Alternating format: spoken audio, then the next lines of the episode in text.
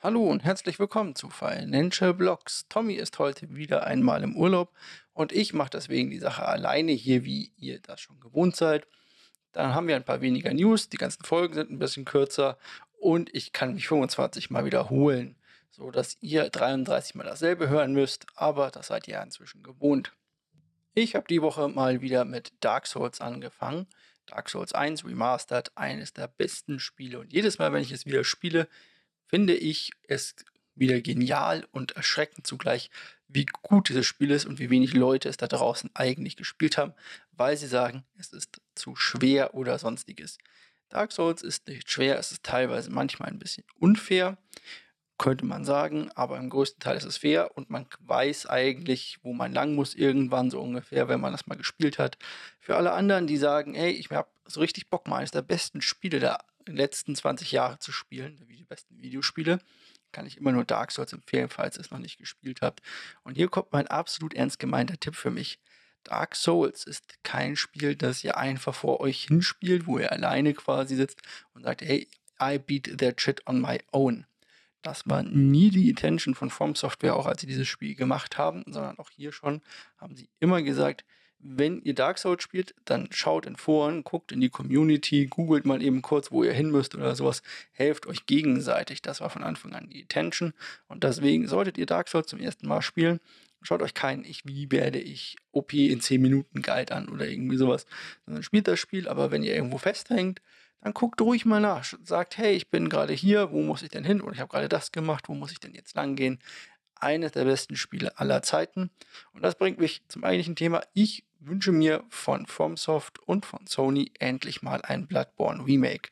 Kann nicht sein, dass sowas wie ähm, Dark Souls 1 ein cooles Remaster bekommt, Demon's Souls ein cooles Remaster bekommt, aber Bloodborne immer noch bei 30 FPS auf PS3-Grafik rumgammelt. Free Bloodborne.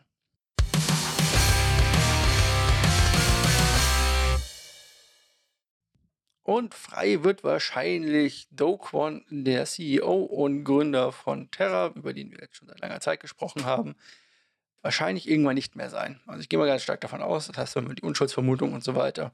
Aber inzwischen haben die koreanischen Behörden 67 Millionen Dollar in Bitcoin von ihm gefreezed, damit er auch nirgendwo mehr hinkommt. Es gibt aber auch die News eigentlich aus dem Land, dass es, dass er keine Anstalt macht, sich irgendwo zu verstecken oder auszureißen oder sonstiges, sondern er ist eigentlich auch im Crypto-Space das Most Wanted Target sozusagen und wartet quasi auf dem, was da auf ihn zukommen wird.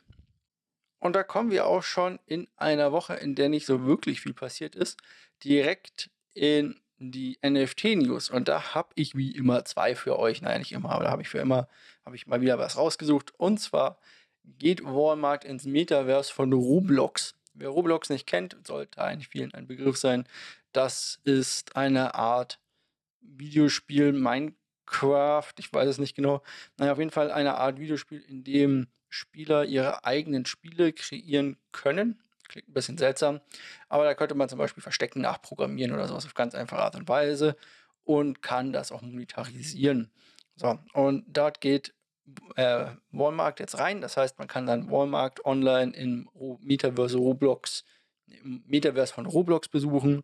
Und dort sollen, und da sollen dann unter anderem interaktiver Content, was auch immer sich dahinter verbergen soll, und virtuelle Kleidungsgegenstände verkauft werden. Juhu. Zudem soll es auch ein paar Livestream-Events geben. Ich bin gespannt. Walmart hat schon, hatte schon öfter mal, hatten wir schon öfter hier mit Plänen fürs Metaverse.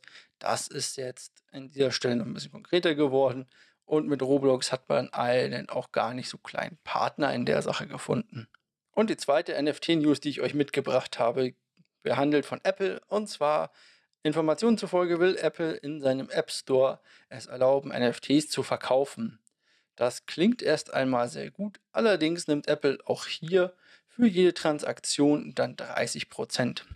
Falls ihr es nicht wisst, wenn man in dem App Store von Apple oder auch von Google, da sind sich beide gleich, das ist eine marktübliche Marge, irgendwas kauft, dann bekommt Apple, egal von dem, was ihr da kauft, 30%. Deswegen sind ganz oft Abos für Apps, die ihr im App Store kauft, teurer, als wenn ihr sie auf der Webseite des Anbieters kaufen würdet.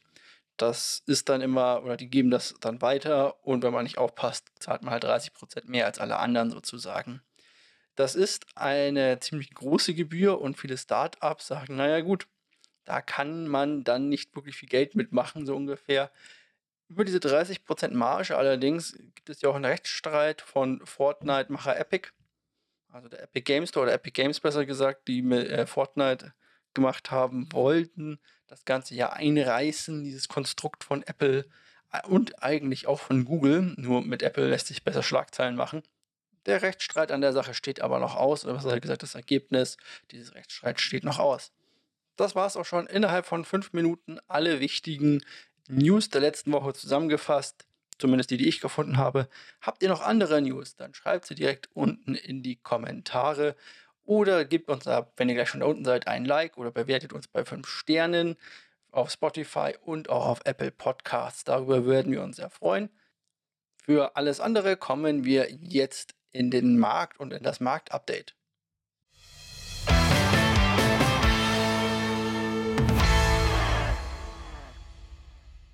Der Markt war anfangs so überverkauft, und es gab so viele Indikatoren, auch in der Realwirtschaft, dass ich dachte, jetzt muss es einen Outbreak mal nach oben geben. Das darf man nicht so sehen, wie jetzt ist alles wieder gut und der Markt gibt neue Alltime-Highs von sich, äh, neue Alltime-Highs von sich, aber auch in Bärenmärkten, wie man das im traditionellen äh, Finanzsektor nennt, ähm, gibt es immer Bärenmarkt-Rallies, also kleine Phasen, in denen es wieder nach oben läuft, der komplette Markt, und man sozusagen wieder ein paar Gewinne mitnehmen kann nach oben hin. Und dann geht das Ganze aber auch schon wieder runter. Also sind Bärenmärkte sozusagen ausgerichtet.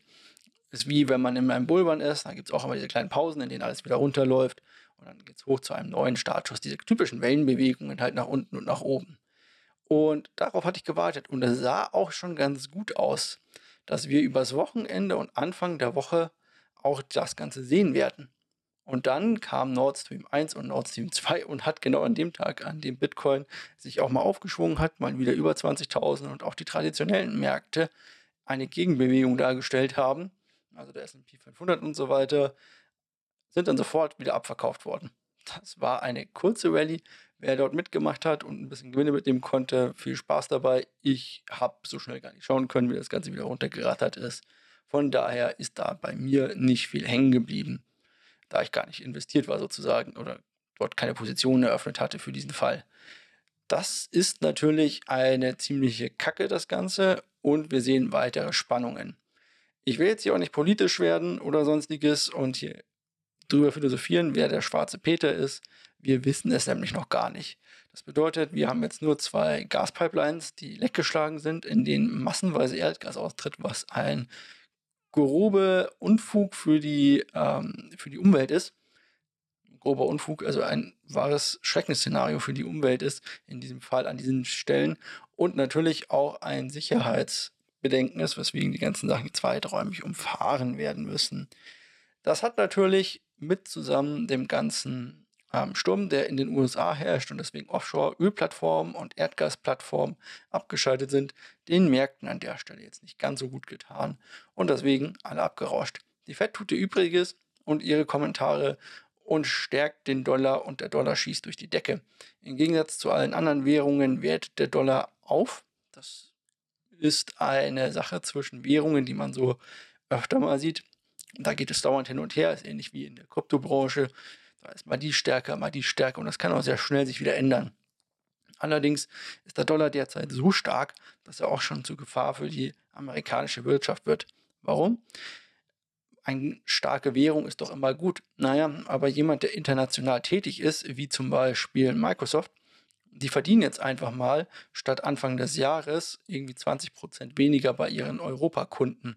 Und du kannst natürlich auch nicht immer alles eins zu eins an die Kunden weitergeben, wie es zum Beispiel Apple versucht hat und deswegen wahrscheinlich sich auch das iPhone 14 nicht ganz so gut verkaufen wird. Denn die haben versucht, all diese äh, Ausgleichsgebühren für den starken Dollar sozusagen direkt an die Kunden umzuschlagen. Und das kommt nicht ganz so gut an. Auf jeden Fall Dollar auf neuem All-Time-High oder der Dollar-Index auf neuem All-Time-High.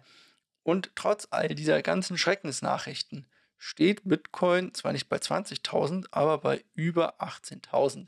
Und das finde ich immer noch erstaunlich ja, wir sind seit Wochen oder schon seit Monaten in diesem Zyklus irgendwo zwischen 18k, 20k, mal drüber, mal drunter ein bisschen, je nachdem, wie schrecklich die News gerade sind.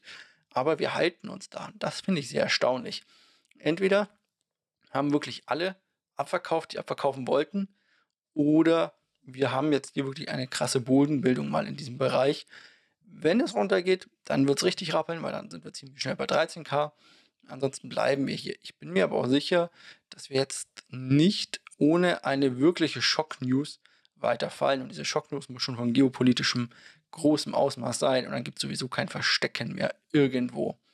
Nachdem wir den Markt jetzt ein bisschen durchgenommen haben oder den alten Markt, schaue ich mir mal ein bisschen den Bitcoin-Markt an und äh, den Bitcoin, den Kryptomarkt an und dort gucken wir die Bitcoin-Dominanz, die hat sich wieder eingependelt bei ihren 38,5 Prozent circa. Wir sind im Volumen in den letzten 24 Stunden auch wieder, ich sag mal so, in der letzten 7-Tages-Range angekommen. Auch die Liquidität plus minus ein paar Prozent ist auch wieder da.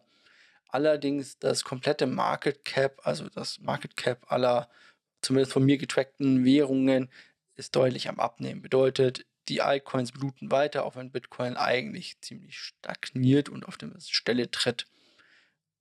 Na, auf der Stelle treten ist so eine Sache. Wir hatten im 7-Tages-Chart den Bitcoin bei 1,8% im Plus. Binance, also BNB, den BNB-Coin äh, bei 2,7% im Plus und XRP immer noch in den letzten sieben Tagen mit 9,7% im Plus, was einfach daher rührt, dass die Leute immer noch hoffen, dass sie den Rechtsstreit gewinnen und dann die Rakete sozusagen gezündet werden kann. Wir haben aber auch ein paar einzelne Coins, die hier herausstechen und in den letzten sieben Tagen immer noch ein gutes Stück gestiegen sind und auch der Aufwärtstrend hier nicht direkt gebrochen wurde durch die schlechten News. Deswegen möchte ich hier mal hervorheben, kurz Uni von Uniswap. Der Token hier sieht immer noch gut aus und scheint immer noch in einer intakten Aufwärtsbewegung zu sein, zumindest in dem Chart, den ich mir gerade angucke, zu der Zeit. Und auch Link von Chainlink sieht so aus, als würde immer noch in einer intakten Aufwärtsbewegung sein. Beide bei rund 18% in der letzten Woche wahrscheinlich auch nur eine Frage der Zeit, bis die wieder zurücklaufen. Aber man sieht auch hier, man kann immer noch Gewinne irgendwohin mitnehmen. Der Gewinner der Woche allerdings ist Quant, die Blockchain Quant, die mit guten News seit Monaten steigt, seit dem Founding sozusagen. In den letzten 30 Tagen 36% zugelegt, in den letzten 7 Tagen 35% zugelegt und heute allein 5% zugelegt, schiebt sich Quant damit auf Platz 34 des Market Caps sehr erstaunlich, muss man hier sagen, sehr erstaunlich. Geht also gut hoch die Chain und läuft immer weiter. Neben diesen ganzen Coins sehe ich auch im 4-Stunden-Chart nach diesem harten Abverkauf kommt Bitcoin langsam aber sicher wieder nach oben. Ich würde sogar sagen, dass wir uns wahrscheinlich bald wieder, also wir sind jetzt gerade bei 19.000 wieder, 19.400 bei Bitcoin, zumindest das, was ich mir hier angucke, äh, auf der Börse, wo ich gerade unterwegs bin und mir das Ganze angucke. Ich würde sogar sagen, dass wir es vielleicht sogar sehr bald schaffen, auf wieder 20.000 hochzulaufen. Kann ich mir gut vorstellen. Ich glaube, Bitcoin hat genug davon, bei unter 19.000, äh, unter 20.000 zu sein. Wir werden vielleicht mal kurz die 20.000er Marke antesten. Wenn wir die durchbrechen, sehe ich auch, dass wir weiterlaufen könnten, so bis vielleicht 2005, 2004 aber viel mehr sehe ich da auch nicht. Im Großen und Ganzen also, es bleibt immer dasselbe. Wir bekommen Gegenwind von allen Seiten. Bitcoin hält sich wacker. Und wenn man so ein bisschen daran denkt, was wir alles für News haben und wie das Bitcoin hier immer noch bei 18.000 steht, dann kann man sich vorstellen, dass vielleicht viel Luft aus diesem Markt gelassen wurde, aber Bitcoin trotzdem sich hier hält. Und jetzt kann man sich natürlich die Frage stellen, ist das der richtige Kaufzeitpunkt? Und ich sage, es wäre vielleicht hier nicht schlecht, mal einzusteigen. Solltet ihr noch keine Bitcoin haben, solltet ihr sagen, hey, ich ähm, warte noch mal auf den großen Knall oder sowas. Ich glaube, viel extremer knallen kann es fast nicht mehr. Natürlich können wir auch noch mal runtergehen auf 10.000, wer weiß. Aber ich glaube, wenn man sich später mal fragt, in zehn Jahren und Bitcoin bei einer Million oder so steht oder bei zwei Millionen, ist auch komplett egal. Sollte das jemals passieren, wird man sich vielleicht in den Arsch beißen und denken, warum habe ich damals nicht gekauft an dieser Stelle. Wie immer keine Anlageempfehlung. Ihr macht eure Fehler selber. Das hier ganz ist nur ein informativer Podcast und ein Meinungsaustausch von mir mit euch, sofern ihr natürlich auch eine Meinung habt dazu. Mit diesen Worten wünsche ich euch noch eine schöne Woche.